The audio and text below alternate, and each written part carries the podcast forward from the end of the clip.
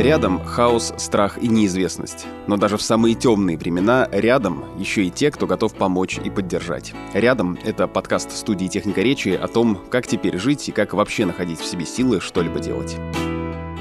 Я Максим Кашулинский, я журналист и издатель. Я создатель проекта Reminder, который рассказывает о здоровье и саморазвитии. И одновременно я сейчас занимаюсь онлайн-образованием внутри компании Actio.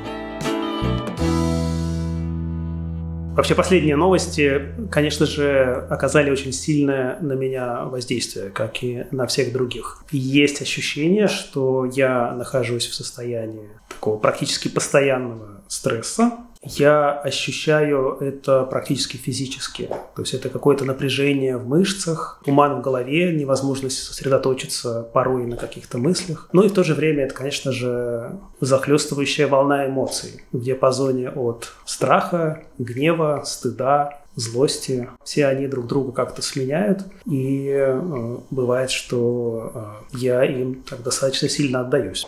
Я бы выделил три направления, которые помогают мне и которые я готов посоветовать и э, все, всем остальным. Первое – это все, что связано с такими полуавтоматическими действиями и с, э, с вашим, с моим в данном случае телом. А второе – это все, что связано с общением. Ну и третье – это какие-то смысловые вещи, попытки найти смысл всего происходящего или хотя бы своей собственной жизни. Первый пункт про тело, он достаточно важен. И мы и раньше очень много рассказывали про это, и можно встретить кучу литературы про то, как, например, работают дыхательные практики, как нужно уметь обращать внимание на свое дыхание. Это может показаться такой э, незначительной мелочью, но тем не менее это очень важная вещь. Я представляю себе дыхание как своего рода интерфейс взаимодействия с психикой. Интерфейс нужен для того, чтобы оказывать воздействие на то, на что мы не можем воздействовать напрямую. И вот дыхание, на мой взгляд, является своего рода интерфейсом взаимодействия с психикой. Мы не можем приказать психике «успокойся», все, все нормально, все хорошо, но мы можем через дыхание как-то на этот процесс повлиять. Поэтому нужно не забывать да, про дыхание. Можно а, пользоваться практиками размеренного дыхания. А, можно использовать э, более длинный выдох, чем вдох. Есть еще такая штука, как э, физиологический вздох. Это когда мы два раза э, вдыхаем, а потом выдыхаем. Это можно наблюдать не только людей, в стрессовой ситуации, но даже у, не знаю, у собак. И вот обращать внимание на это, безусловно, имеет смысл. Это такой способ просто базово чуть-чуть снять тревогу, успокоиться и дальше начать действовать. Второе, что связано тоже э, с телом и что в моем случае очень хорошо работает, это, это движение. Реакция на стресс предполагает, что мы должны как-то ответить. Можно ходить, можно ходить на прогулку, можно бегать. Такие длительные прогулки, пробежки, они тоже э, снимают тревогу и тоже позволяют начать чуть более точно, более четко мыслить. А потом э, это уже не связано непосредственно с телом, но связано с какими-то автоматическими действиями. Конечно, для нашего мозга, для психики важна рутина, важно что-то повторяющееся. Это как бы дает сигнал, что все в порядке, что все, какая-то часть жизни все-таки э, устроена прежним образом. В этом смысле очень важно, например, соблюдать режим сна, делать одни и те же действия перед сном или когда вы проснулись. Ну, то есть это все от дыхания до какой-то дневной рутины на общем фоне кажется ну, чуть ли не глупостью, да, вот какой-то такой совершенно незначительной мелочью. Но, тем не менее, это именно то, что работает. Это то, что стоит попробовать, то, что стоит делать, и то, что позволит ну, вот на таком базовом уровне хотя бы а, себя привести в чувство, а, успокоиться и начать мыслить более четко. Потому что в, в такой экстремальной ситуации, конечно, нужно постоянно принимать решения, что делать, уезжать из страны или не уезжать, как быть с работой, а как быть с родителями, которые э, с вами не согласны, которые пытаются донести до вас какую-то свою точку зрения. Э, это постоянное, бесконечное количество принимаемых решений, и их нужно, конечно же, принимать в таком трезвом рассудке. И вот такие базовые вещи, они, конечно, позволяют это состояние трезвого рассудка хотя бы приблизить.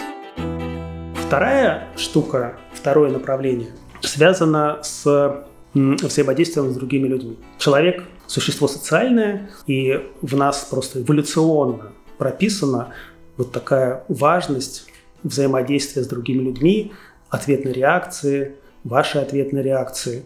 Поэтому, конечно же, имеет смысл делать а, две вещи. Имеет смысл больше общаться, причем общаться не только в том кругу, а, в котором а, вы привыкли, потому что здесь есть риск скатиться к такому однообразному пережевыванию одних и тех же тем. Пытаться расширить этот круг за счет ну, чуть менее близких друзей, коллег. А, я а, по работе сейчас э, знакомлюсь с какими-то новыми людьми, и вот сам факт, что где-то на другом конце Zoom-конференции сидят два прекрасных человека, которые думают так же, как я, он э, действительно заряжает, потому что ты понимаешь, что ты не один. Вторая вещь, которая э, тоже связана с общением с другими людьми, это помощь. То есть нужно сейчас, как никогда, помогать другим людям. Эта помощь может принимать любую форму. То есть можно помогать через благотворительные организации, можно помогать людям э, близким, знакомым. Помощь очень важна, и есть куча исследований, которые показывают, что через помощь мы сами получаем силы, и нам становится а, чуть легче, мы начинаем видеть а, больше смысла в жизни. Ну и третье направление как раз со смыслами связано. Здесь очень полезно перечитать книги тех людей, которые пережили еще более жуткие трагедии. Например, книгу психолога Виктора Франкла «Человек в поисках жизни». Очень интересен и полезен опыт человека, пережившего концлагерь, в том, как обрести смысл даже в такой ситуации, которая кажется совершенно безвыходной. Тут, наверное, у меня тоже есть какой-то свой ответ. У Виктора Франкла была идея, пока он э, находился в лагере, что ему нужно закончить ту научную работу, которую он начал до войны. И он как бы предполагал, что весь опыт, тот трагический, чудовищный опыт, который он получает, находясь в лагере, он может использовать для того, чтобы сделать работу действительно важной, полезной. И жил он, по сути, вот этим будущим. То есть он представлял себе это будущее, в котором он научную работу завершит, и это придавало ему силы каждый день.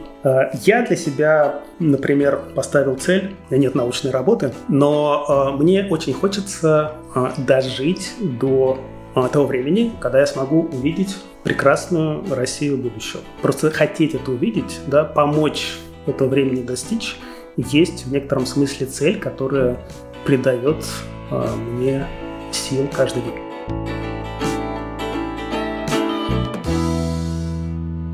Всем нам сегодня нужна поддержка, и мы будем признательны, если вы поможете донести наш подкаст до тех, кому он может быть действительно полезен. Подписывайтесь на подкаст рядом, ставьте звездочки в Apple подкастах, сердечки на Яндекс Музыке, подписывайтесь на YouTube канал Техники Речи, пишите комментарии, где это возможно, так вы поможете найти подкаст другим слушателям. Большое вам спасибо.